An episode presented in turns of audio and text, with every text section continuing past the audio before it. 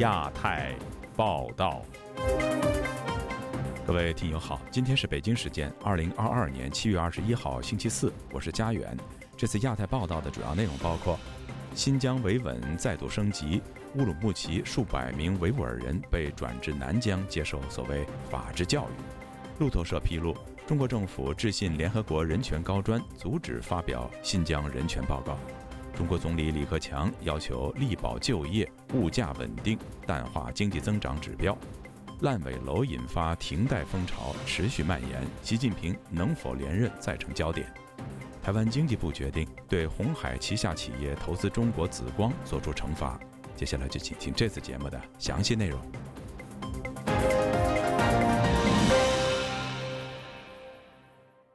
中共总书记习近平七月中旬巡视新疆前夕，当地再度提升维稳措施。据海外维吾尔维权组织披露，今年六月中旬，乌鲁木齐天山区和沙依巴克区等地的所谓社区矫正人员，以及涉嫌参与宗教活动的维吾尔族人，被转移到南疆多个地方。他们被告知必须接受为期一个月的所谓法治教育。详情，请听记者古婷的报道。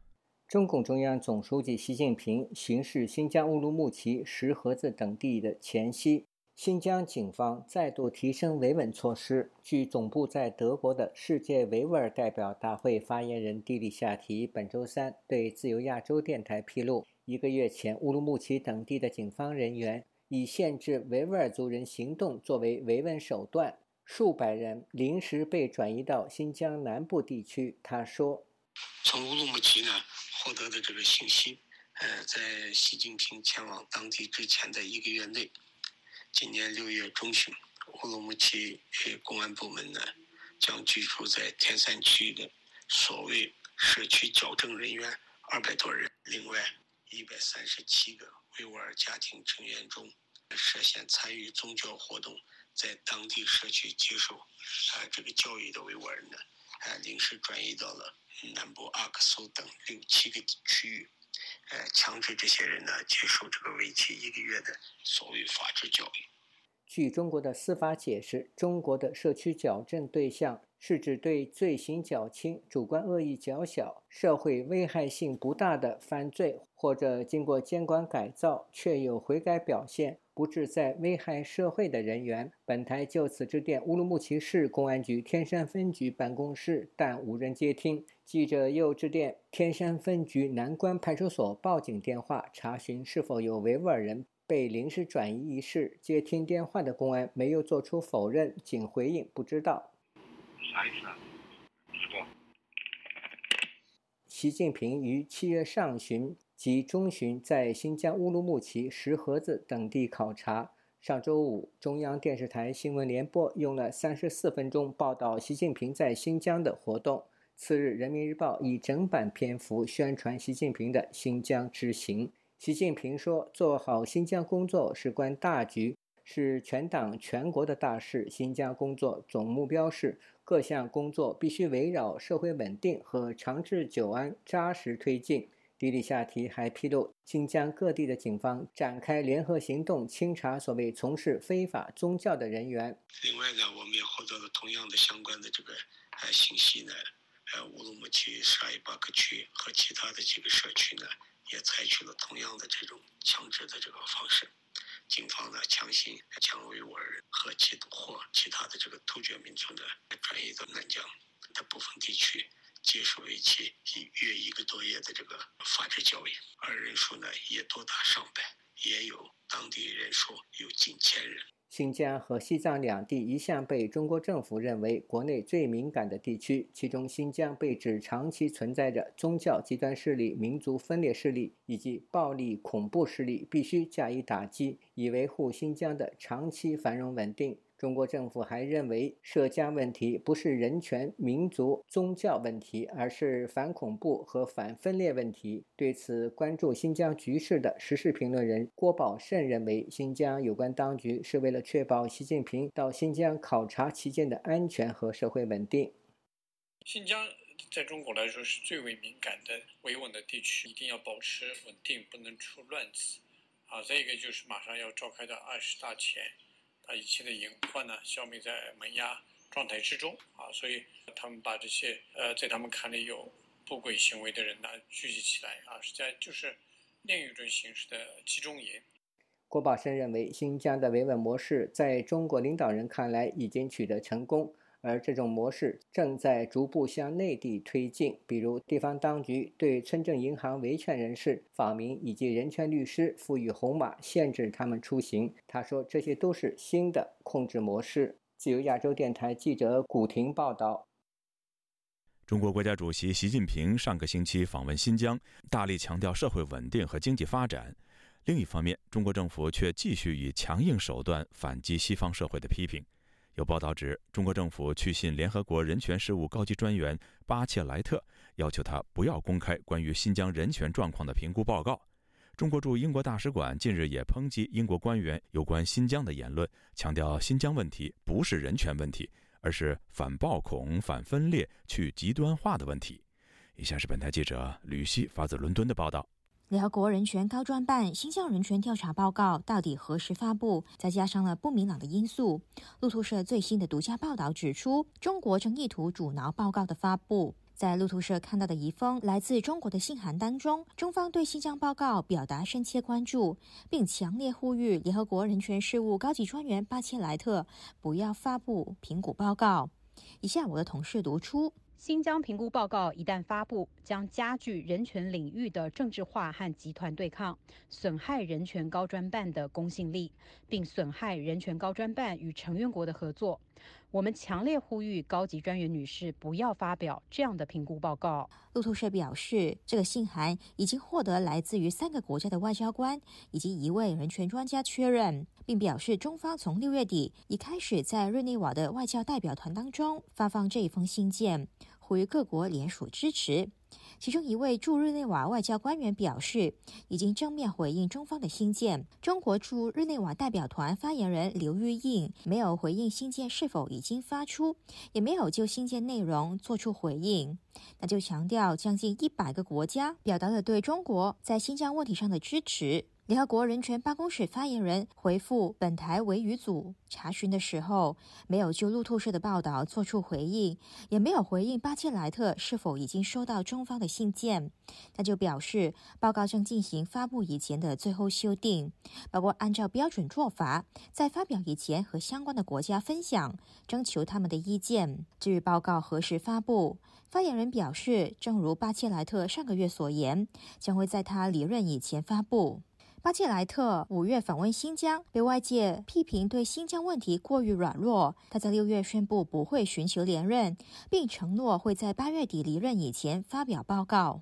英国维吾尔人权活动家、组织停止维吾尔种族灭绝行动的执行董事拉希马·马赫穆特书面回复本台查询，对中方疑似阻碍新疆报告的发布并不感到奇怪，认为显示中方担心恶行被曝光。以下我的同事读出。中国政府试图阻止联合国发布关于我故乡侵犯人权行为的报告，包括了利用它的经济主导地位，这并不让人惊讶。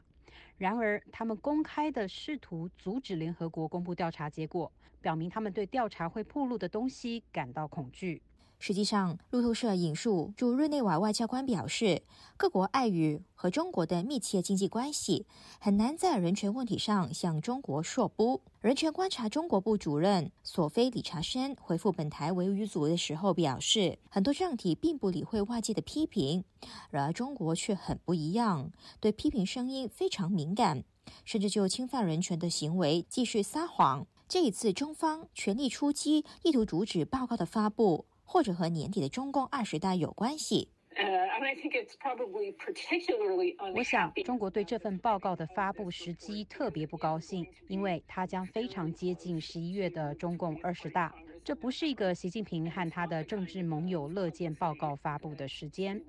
所以我们可以看到，北京投入大量资源破坏联合国人权机制，这并不让人惊讶。另一方面，英国外交部副部长艾哈迈勋缺日前在联合国人权理事会会议上做闭幕发言，提到有四十七个国家联署关注中国限制宗教自由，促请人权高专办尽快发布有关新疆的报告。短短的发言却引来中国驻英国大使馆强烈反弹，声称新疆问题不是人权问题，而是反暴恐、反分裂、去极端化的问题。就在上个星期，中国国家主席习近平访问新疆的时候，被形容刻意表现亲民，发言的时候聚焦社会稳定和发展经济，而且没有出现极端主义、分裂势力等字眼。时事评论员钟建华向本台表示，中国政府对新疆问题的表述从来充满矛盾，要视乎时机和对象。因此，习近平访疆的时候，要显示他有能力让新疆完全受控，为二十大造势，但是事实上却不可能停止对新疆的镇压。所以，面对国际社会指责的时候，就要继续把问题提升到反恐、打击极端主义的层面，并继续强硬否认新疆集中营的存在。自由亚洲电台记者吕希，英国伦敦报道。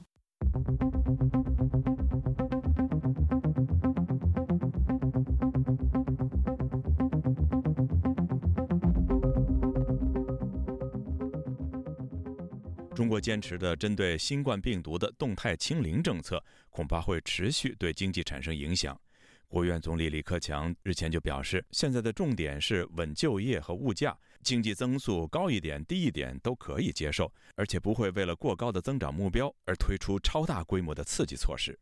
请听记者陈品杰的报道。李克强十九日出席世界经济论坛全球企业家视讯特别对话会时，他表示，受新一轮新冠疫情等超预期因素影响，中国经济下行压力陡然加大。经采取措施应应后，六月份的经济回升，但是基础仍未牢固。稳住经济大盘仍要付出艰苦的努力，重要的是稳就业、稳物价。只要就业比较充分，居民收入增加，物价运行平稳，经济增速高一点、低一点都是可以接受的。李克强的说法是有迹可循。七月十五日，国家统计局发布的数据就显示，十六到二十四岁的青年人调查失业率却攀升到百分之十九点三的历史新高。一名在上海嘉定区的年轻居民就向本台分享找工作的难处，因为人身安全考量，他不愿意透露姓名。他的声音也经过处理。这位居民说：“找工作这个角度的话，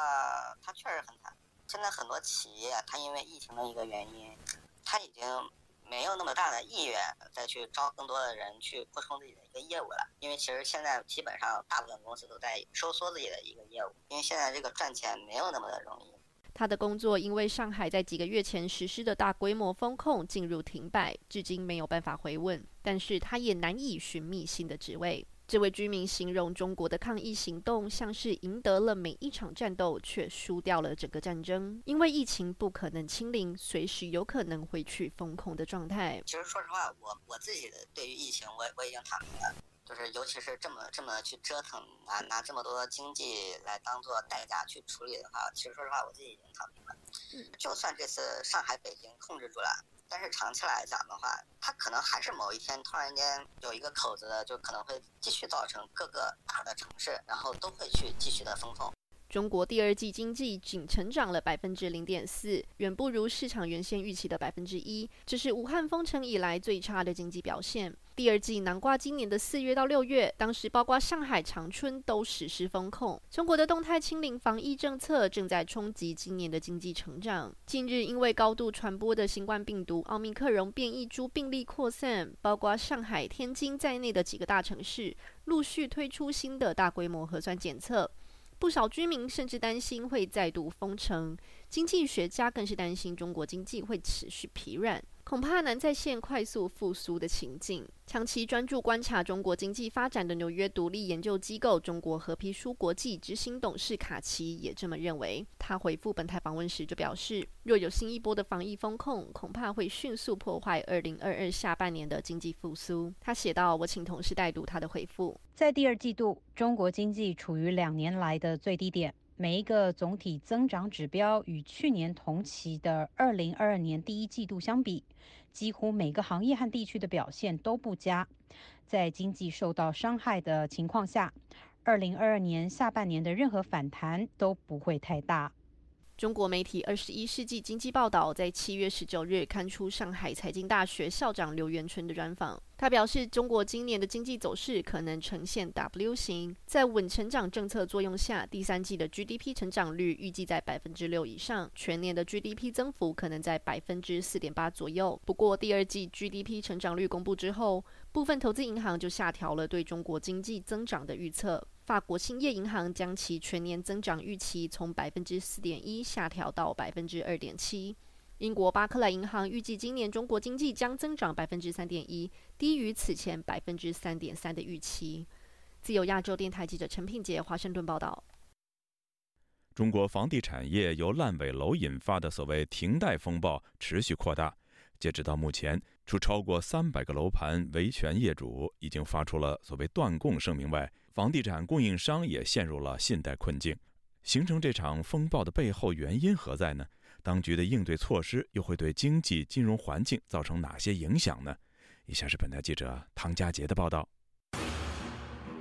这波全国停贷抗议的浪潮是从江西的景德镇开始打响的。六月三十日，当地九百多户恒大烂尾楼的业主发布了强制停贷的告知书。要求已经停了一年多的项目必须要在十月二十日前全面复工，否则强制停贷。这份声明发出后的不到二十天，全国各地有问题的楼盘业主纷纷响应。根据网络的最新统计，目前已有超过九十个城市、三百个楼盘业主发出类似断供的声明。多家投行分析师估计，风险房贷的数字可能超过两万亿人民币。中国媒体财新网十九日一篇英文报道指出，数百家地产相关行业的供应商也向当局提出投诉。他们表示，由于中国恒大开发商仍在拖欠款项，他们已经无力偿还债款了。恒大集团并未回复本台的置评请求。中国六大银行强调总体风险可控。中央银保监会官员则在十七日敦促银行继续掏钱，承担社会责任。向符合资格的房企提供贷款，支持项目完工。彭博社则报道，中央正在考虑向烂尾楼的停贷业主提供缓冲期。这些中央可能出手的讯息，刺激了本周中国房企和银行股价的回升。不过，经济学家提醒，停贷风波可能会削弱消费者对房地产的信心，进一步加深楼市低迷。对于整个房地产相关行业占 GDP 百分之三十的中国。这场风波的涟漪效应才正在开始。研究中国城市发展与政治的圣母大学助理教授李若凯告诉本台：“以下我请我的同事代读。虽然受停贷影响的抵押贷款债务金额还不足以威胁中国整体的金融稳定，但消费者和投资者对房地产行业的信任度持续崩溃，是一个非常系统性的风险。”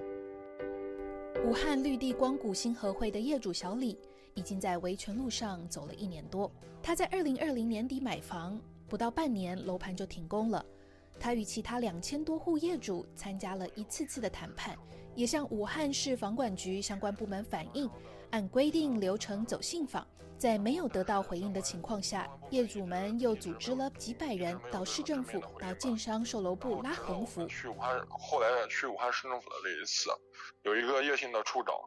拍着胸脯给我们承诺，肯定说你们楼盘是绝对不会有问题的，又让我们选那个代表，选业主代表，然后跟政府谈判，让其他让我们，因为我们维权去了两三百个人吧，政府的工作人员以及他们现场的一些辅警吧，嗯，把我们的业主通过欺骗或者是强行推上大巴，向向向各个方向吧，各自开了二十多公里吧，嗯，把我们的业主就是让我们业主下车嘛。对，小李购入的是当地著名的最高学历楼盘。因为看好武汉的科技企业发展，这栋楼盘的两千四百余户业主中有超过六成有大学以上的学历。小李与其他业主们一起钻研财务报表相关法规，发现整个建案过程中，从一开始土地出让的合同、预售证的发放、银行放贷以及房管局监管都有违规行为。最关键的问题更在于，有超过七亿的重点监管资金被开发商挪用。业主们商议后，他们也在七月十日发布停贷告知书。记者尝试联系绿地控股集团，致截稿，并未回应置评请求。小李说：“银行违规放贷，再加上房管局监管上开绿灯，然后把我们这个呃，在进度没有达标的情况下面，把我们这个监管资金都划拨出去了，然后开发商挪用巨额的资金，然后为什么对于他们的错误、他们的违规违法行为，我全部都要我们这个购房人去承担呢？这是一个极其不合理的一个一个事情。现居美国的前中国经济体制改革研究院综合研究室主任陈小农告诉本台，在中国现有的制度下，立法监管各层面，政府都站在房地产公司的一边，这导致从香港引进的卖楼花，也就是预售屋制度，在中国扭曲变形。理论上，中国预售制允许房产项目在主体结构封顶以后。建商才可以按施工进度分批从监管账户提取业主缴交的资金。不过，中国各地却出现地方银行纵容开发商违法提取资金，甚至挪用到其他的土地买卖开发，再开盘卖楼的情况。我觉得很难过，很愧疚啊！我本来买了房子，想家人能够就是团聚在一起啊，现在这个房子烂尾了，我还背负着一百四五十万的债务呀，这个相当相当之难受。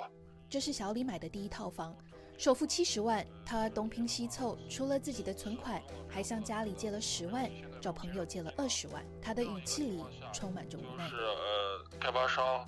开发商他们没有得到应有的处罚，他们的法人也没有，也没有以经济以经济犯罪的形式，然后被逮捕，然后他们还在逍遥自在。为什么我的话这一区区一百多万？就要对我的信誉产生非常大的影响呢。我觉得这个建立在不平等这个信用体系下，我觉得后面我也不会再买房子了。经济学家们担心的正是这种不愿再买房子的消费者信心下降。陈小农说：“一旦房价下跌，房产进入萎缩状态，整个投资跟着萎缩，中国经济就会结束二十年的繁荣，搞不好进入衰退。”其实这里有一个指标很清，如果中央政府有办法，那个办法两天三天就出来了。不需要拖这么久，迟迟没拿出办法来，原因是那办法找不着啊。这场停贷浪潮的到来，对即将在二十大寻求连任的中国领导人习近平来说是个棘手的问题。彭博社的数据显示，中国家庭有约七成的财产与房地产相挂钩，房市的下滑显然也成为一个敏感的政治问题。中国的社交平台上，与停贷相关的话题讨论及文章正在面临审核。在加密软件 Telegram 上的一个全国停贷业主自救群中，业主们热烈又无奈地讨论着：若微信群被全面封锁，他们该如何串联组织维权？与此同时，一些已经陷入财务困境的地方城市继续透露着缺乏能耐来拯救地方房地产危机的信号。狄若凯告诉本台：“北京还没有采取果断的行动援助陷入困境的地方。”大概是因为他正在与地方政府讨价还价，不想让步太多。他说：“如果这个讨价还价的过程拖得太久，信任危机以及系统性的金融风险就将更加严重。”自由亚洲电台记者唐佳杰，华盛顿报道。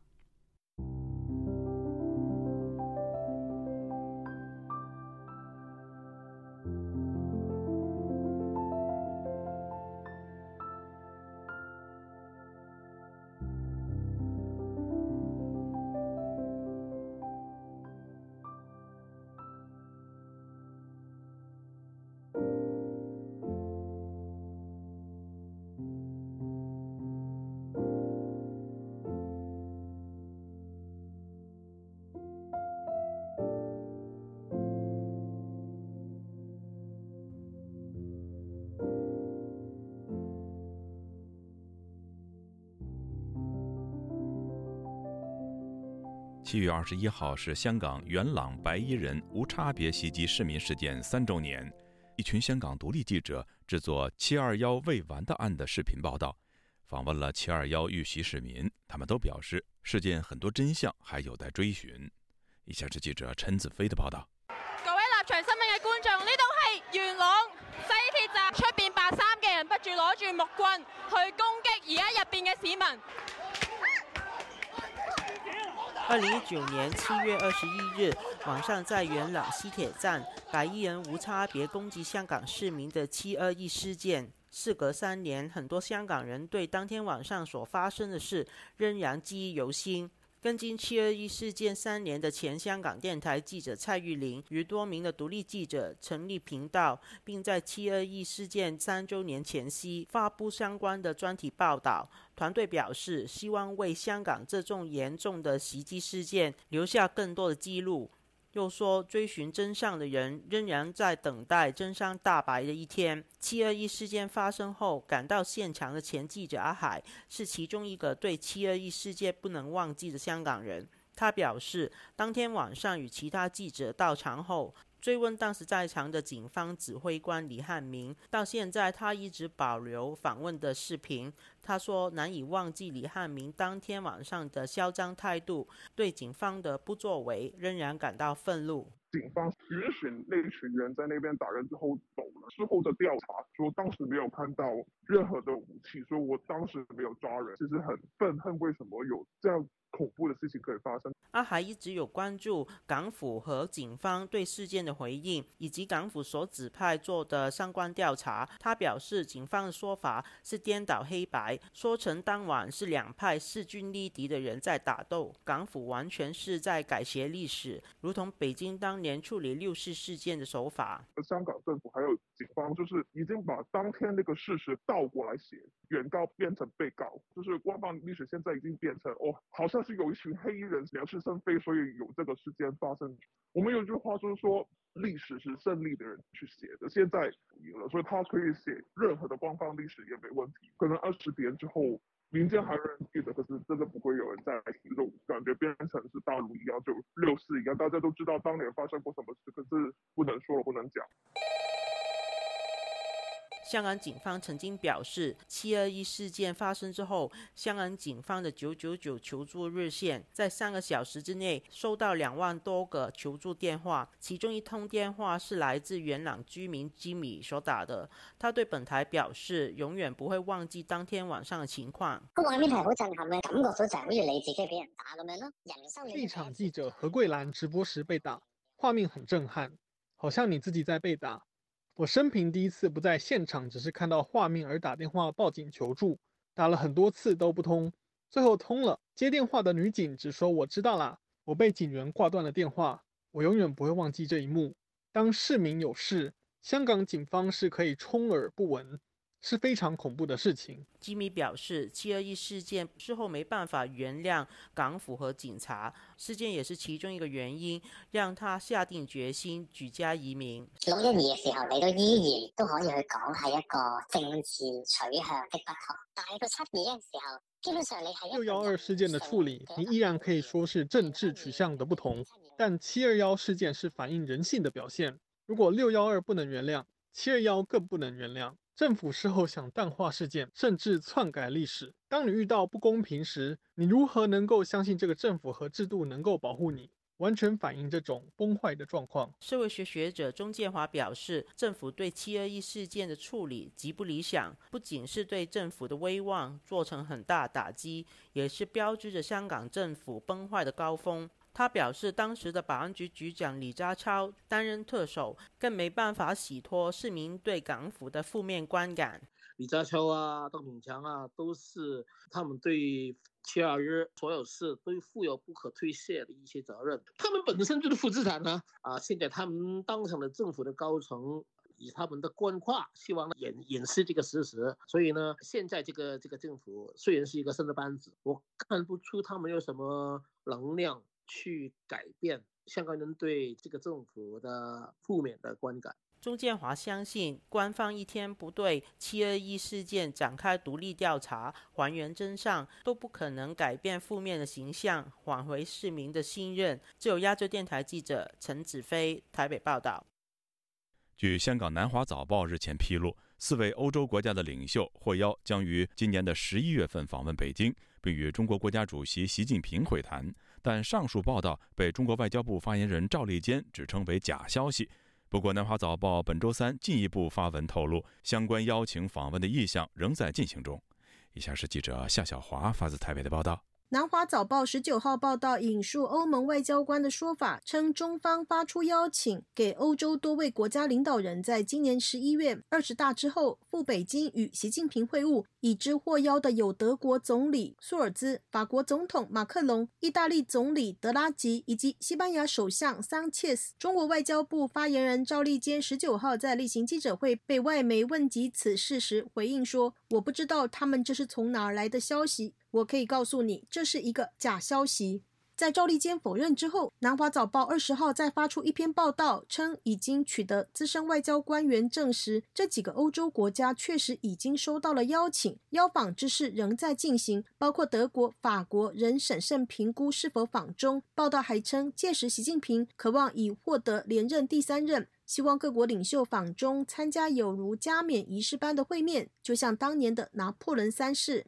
这个报道引起了诸多的讨论。时事评论员江峰在油管节目中说：“这是习近平要防止关于他已经失去权力的谣言满天飞。”江峰指出，这个邀请没有名义，只透露两个信息：一是会面的时间是十一月，二是邀请人为习近平，意思只想告诉世界，习近平将是胜利者。时事评论员王健在他的油管节目分析认为，南华早报在外交部否认之后连夜更新再发报道，十分特殊，说明了习近平坚持连任的决心和心态，也反映了他在连任过程中面对的抵制和挑战。整个风波显示了习近平和政敌之间的角力，这说明习近平的连任仍有变数。从中欧关系来看，台湾辅仁大学意大利语文学系副教授张梦仁接受自由亚洲电台采访分析，这消息准确性其实应该蛮大的。近一个礼拜，中国的外长王毅积极在跟欧洲碰面，就像前天他曾经跟法国的总统的外事顾问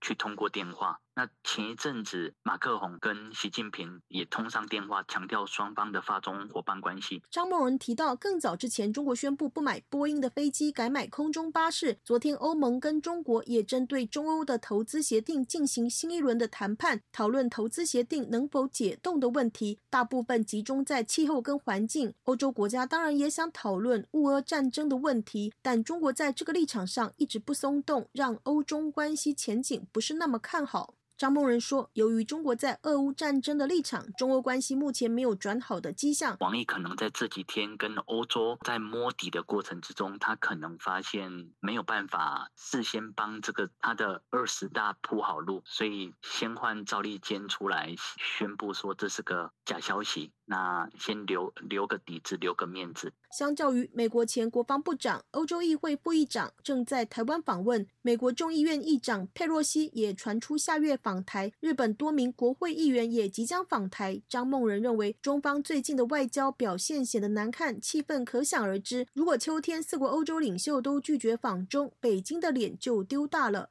政治大学名誉教授丁树范接受自由亚洲电台采访，认为南华早报的消息应该是为真。他说：“大家都知道南华早报是现在被马云买去了嘛？那马云现在政治上是很倒霉的一个人嘛？那南华早报怎么放？怎么我讲难听，南华早报放不是假消息，因为南华早报不敢放假消息嘛，否则南华早报一定要被整改嘛。按照共产党税叫整改，我不相信南华早报放的是假消息。那可是因为赵立坚讲的这么强，那南华早报，那我就说。”好吗？那就就照你说的嘛，就这样。丁树范研判，赵立坚否认不见得表示赵立坚知道内情。不管消息是真是假，赵立坚的否认或许要表示外交部没有泄密。就南华早报报道这种，就是说是这二十大以后，那问题是习大现在要二十大，表示说他二十大会续任嘛？那这点是泄露国家机密嘛？这东西会不会让很多人反弹？赵立坚也不见得知道是不是有这么一回事了。赵立坚否认，表示说他没有泄露国家机密。丁书范认为，另一种可能是，如果南华早报报道北京邀四个欧洲领袖赴北京会习近平的消息为真，反映习近平的决策核心圈非常担心中国在西方世界越来越被孤立，西方反中的情绪越来越大。丁树范提到，前阵子习近平跟欧盟进行欧中峰会视讯会议，欧盟的外交与安全事务高级代表傅雷利公开的讲。认为跟习近平好像是聋子对话。他对西方的媒体讲，就是说我们上次视讯会好像是跟聋子讲话似的，talk with the deaf。那这句话讲得很重哎，那这个句话表示说习近平跟欧盟的这个视讯会议是完全是失败的。那 CAI 就是中欧自由贸易协到现在还完全被冻结在这个欧洲会议里面，在 EU 的 Parliament 里面，也表示说，我觉得就是说习近平他的决策权很担心中国在西方世界是越来越孤立的。丁树范指出，中国想改善跟欧洲的关系，分化美欧的关系，但二十大以后，欧洲领导人应该不会想要马上去北京，否则就等于朝贡。皇帝新登基了啊，这个然后这个外国的人跑去这个朝贡似的，所以所以。所以就是说，这东西其实对，如果习近平一就任啊，二十大一过，然后法国、德国不管是总统啊，什么总理去，坦白讲，对欧洲的形象不好。丁书范还提到，这个时候传出北京发出邀请函，应该是考虑英国、法国、德国、欧盟这些西方大国的领导人行程很忙，如果等到二十大以后再约会面，恐怕就要到明年，那加冕的热头就被冲淡了。自由亚洲电台记者夏小华台北报道。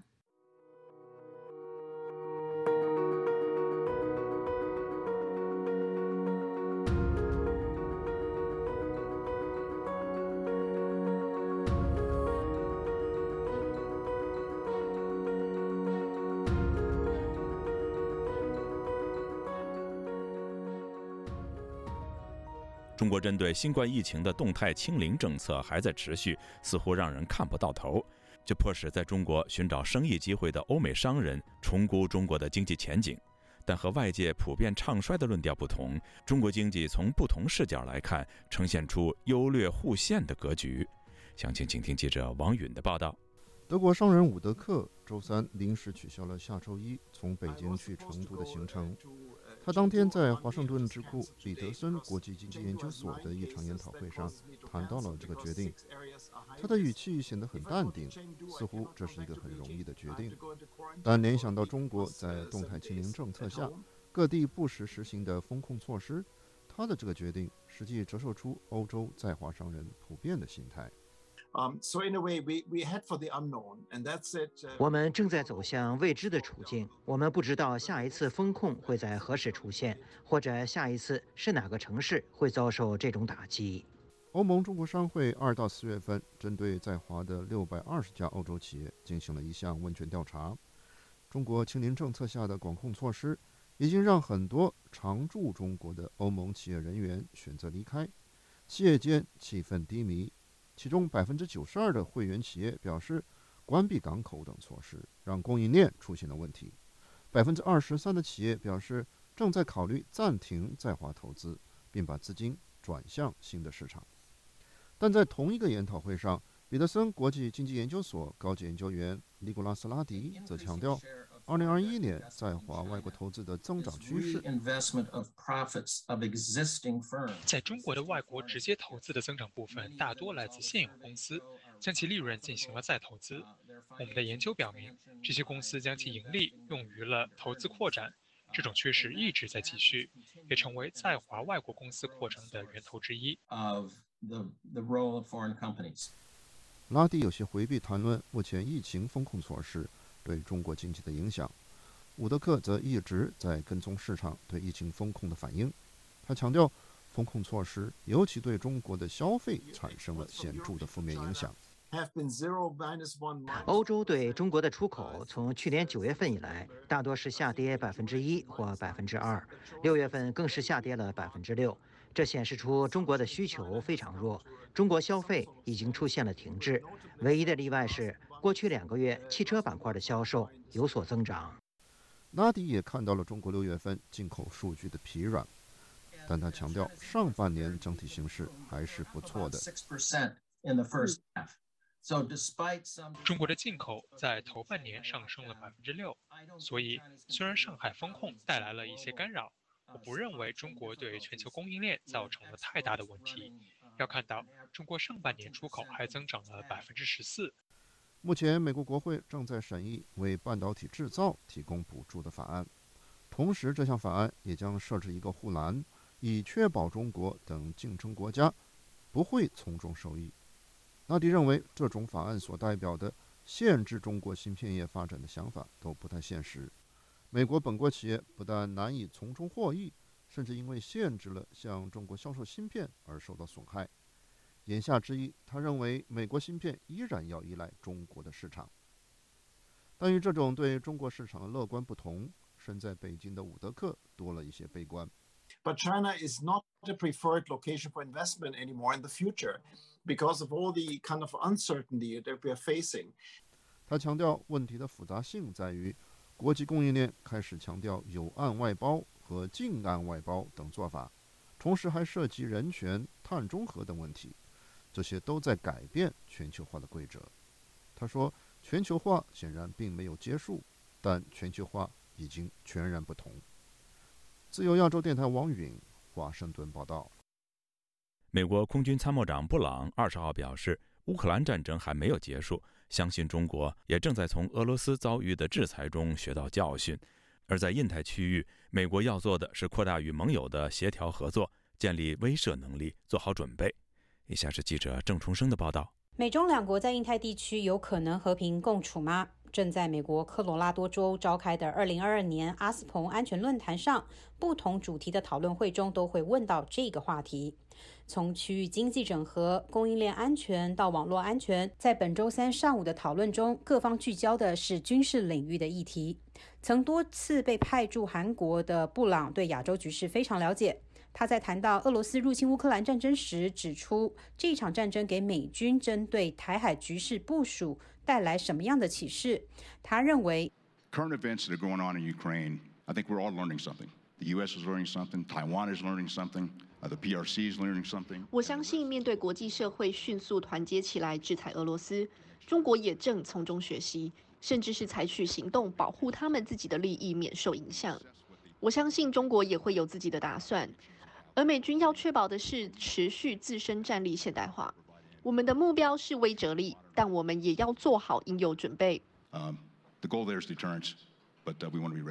布朗曾任美军太平洋空军司令，是 F 十六战斗机飞行员出身。他也是首位担任空军参谋长这一职务的美国空军最高军职的非裔美国军人。他上周接受美国有线电视新闻网访问时说：“尽管俄乌战争持续，但中国才是对美国造成长期挑战的国家。美国必须尽快调整战略重心，不只是空军，包括了美国陆军将领，甚至是隶属于美国国土安全部的海岸警卫队，也都在加强与印太区域的盟邦合作，且合作的形式多元化。”美军太平洋陆军司令查尔斯·弗林在同一天的论坛上就提到了美国陆军工程兵团近年来密切与湄公河流域的国家合作，而美国的海岸警卫队首位女司令费根则表示，海警队协助越南等国建立海上防卫能力，打击非法捕捞，是要让各国都在海上作业时能遵守同样的规则。在场有中国官方新华社的记者提问，在印太还有台海局势上，美中两国要如何避免因误判走向热战冲突？佛林摆明了美国的底线，也以不点名的方式意有所指的说，责任全在中方。And I think the goal is no war, despite any wishful thinking. Um, that and we're seeing this. 美国的目标是台海无战事，除了一厢情愿的这么想之外。我们也从乌克兰战争和欧洲的情况可以了解到，战争是非常不可预测的，一旦发生也是非常残暴的。美国和地区的盟友伙伴合作，目的是要维持自由开放的印太区域是稳定的，而这样的稳定是长期而且可预测的。一些咄咄逼人、过头的行为没有助于。去年三月，美国就与台湾设立了海军工作小组，并签署合作备忘录。华盛顿通过军事色彩较不浓厚的海岸警卫队与台湾的海巡署合作，仍让中国忌惮。除了美国海军和空军，海警队也会越来越常出现在亚太区域。美国的综合威慑力与中国解放军持续增长的军力，让宽广的太平洋更加波涛汹涌。自由亚洲电台记者郑重生华盛顿报道。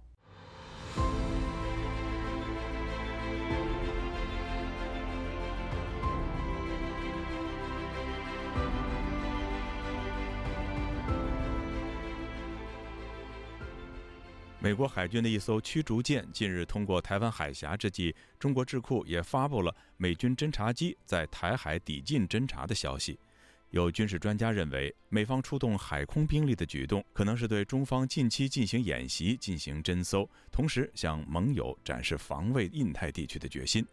以下是记者夏小华的报道。美国海军第七舰队发声明指出，伯克级飞弹驱逐舰本福德号十九号通过台湾海峡，航经不属于任何沿岸国家领海的台湾海峡通道。此次任务表明美方对自由开放印度太平洋地区的承诺。美军会在国际法允许的任何地方飞行、航行和行动。台湾国防部发言人孙立方表示：“通过台湾海峡北使期间，国军全程掌握我周边海空域的相关动态。”状况均正常。与此同时，中国智库南海战略态势感知发布消息指出，美国空军一架 RC 一三五 V 侦察机在台湾海峡南口高强度抵近侦察行动。此外，最近两天，美国里根号的航母战斗群也持续在南海接近万安滩的海域活动。美军指挥官声明，这是表明美国致力于印太的自由和开放。美军本福德号导弹驱逐舰曾经在本月十三号航经西沙海域，中国解放军当时称南部战区舰艇进行跟踪监视，并警告驱离。南部战区公开批评美军此举严重破坏南海地区和平稳定。美国第七舰队则声明，该舰在西沙群岛自由航行，符合国际法。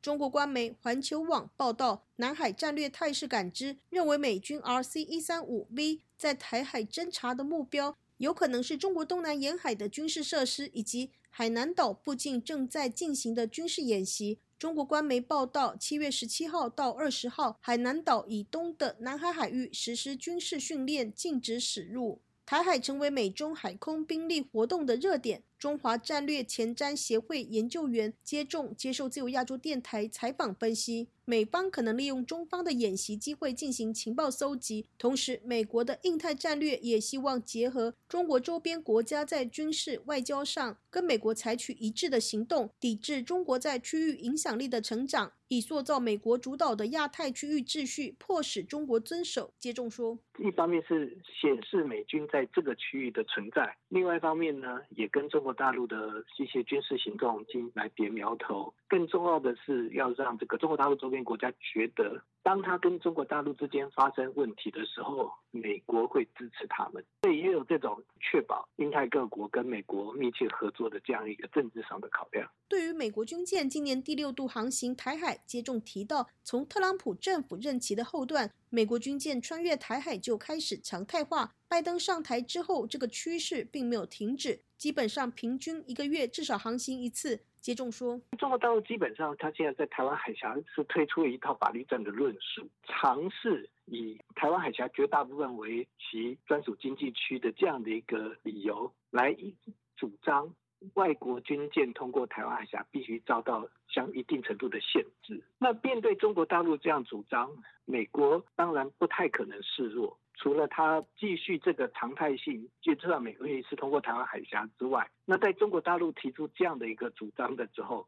美国可能也觉得他要不但要又需要有更有必要按照原定的计划。来执行这个军舰的海峡通过，然后来表示是说美国对他的主张并不赞同。那这样的一个目的，当然也是要做给印太的其他国家看，让印太的其他国家知道说，美国在面对中共的一些压力比较强硬的动作的时候，美国并不会畏惧，并不会缩手。台湾军事专家陈国民接受自由亚洲电台采访指出，台湾国防部会公布西南空域的动态。同样的，中国北京成立的智库也会针对美国军。舰的动态进行发布，以向世人展示对来犯美机的掌握。陈国民说：“对于美舰通过台海，陈国民认为美国海军和空军基舰都有所联动，可以形成联合战力，这是台湾军方向往的方式。美军做得到，而且已经做了很久。”此外，曾经促成尼克松访问中国、协调美中建交的前美国国务卿基辛格，近日接受德国《明镜周刊》访问时，被问到俄罗斯入侵乌克兰是否增加或是减少中国领导人解决台湾问题的决心。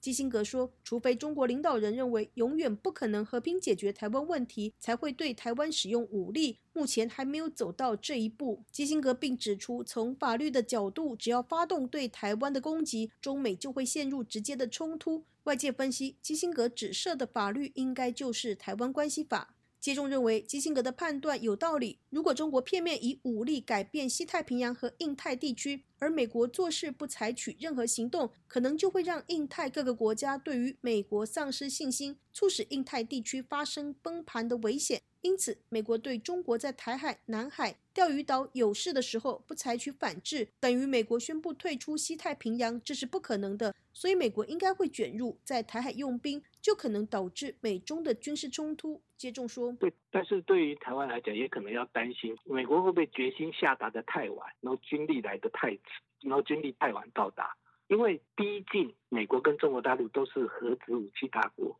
世界上到目前为止，并没有发生过两个核子大国之间的军事冲突，所以当面对这种可能性的时候，他的华府的决策者要很快的下定决心，其实有点困难。如果中国大陆武力犯台，非常可能引发美国跟中国大陆之间的军事冲突。这种美军军力能否及时的对台湾产生足够的协助，我觉得不一定，我觉得有风险。自由亚洲电台记者谢小华台北报道。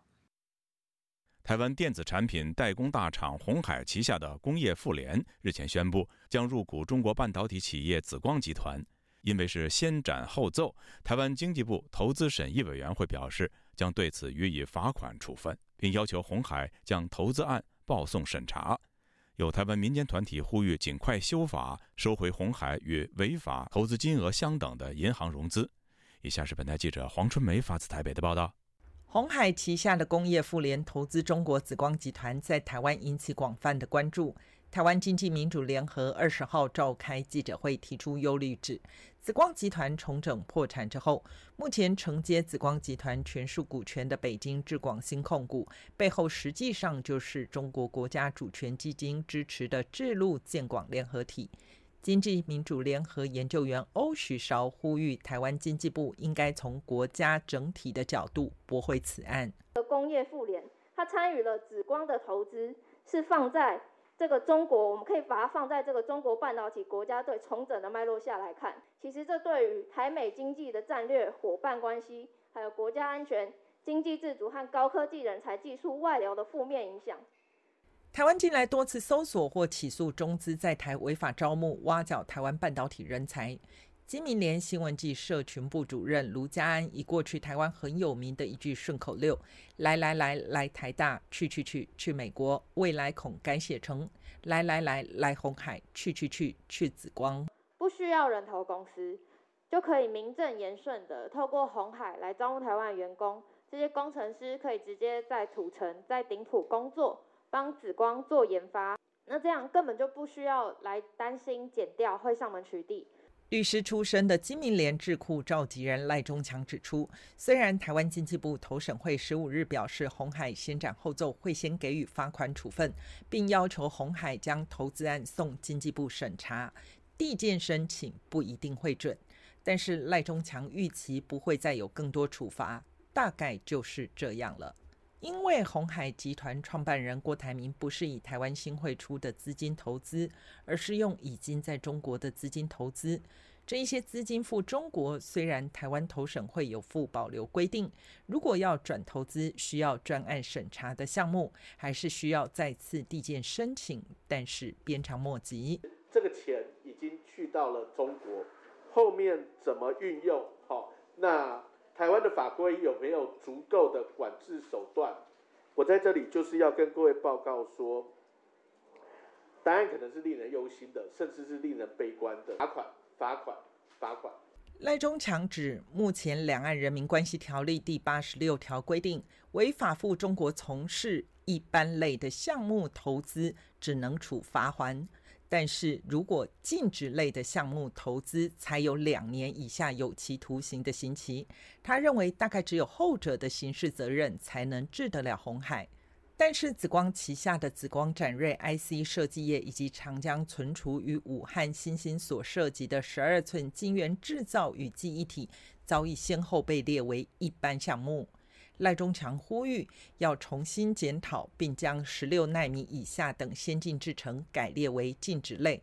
同时，他也建议台湾政府协调公股行库收回红海与违法投资金额相等的银行融资。富士康在两岸都掀起话题。根据第一财经报道，富士康今年将要招聘应届大学毕业生三千七百四十七人，试用期起薪最高一点五万。而这话题还一度登上微博的热搜。有人发问：起薪最高一点五万，敢问应届毕业生刚毕业就进厂吗？有人说想去电子厂，有人说宁愿送外卖也不要进厂打螺丝，简直是浪费人生。自由亚洲电台记者黄春梅台北报道。听众朋友，接下来我们再关注几条其他方面的消息。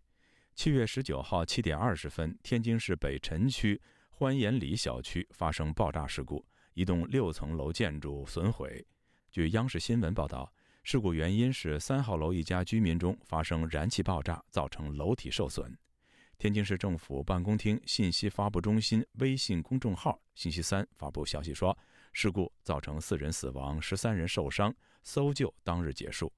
这是天津近一个月内发生的第二宗燃气爆炸事故。六月二十一号，天津市宝坻区北城东路与吴苏路交口附近也发生燃气爆炸事故，造成二十三人受伤。